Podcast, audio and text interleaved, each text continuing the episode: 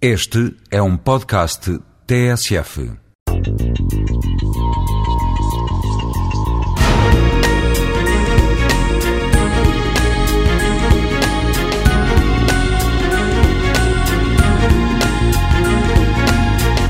Um dos principais argumentos que se utiliza no campo da sociologia sobre a questão do ócio é de que este tempo é utilizado de forma muito diferente pelas pessoas que compõem uma determinada sociedade. Isto quer dizer que os mais jovens ocupam o seu tempo de lazer de uma determinada maneira e os mais velhos de outra.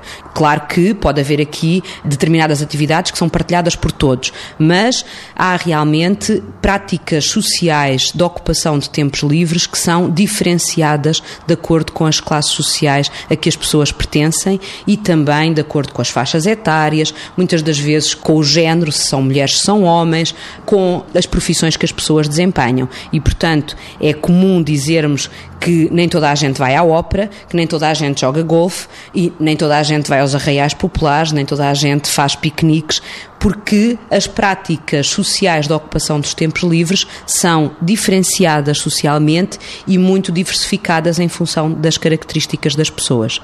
Isto é falar do ócio como uma prática que reside na diferenciação social.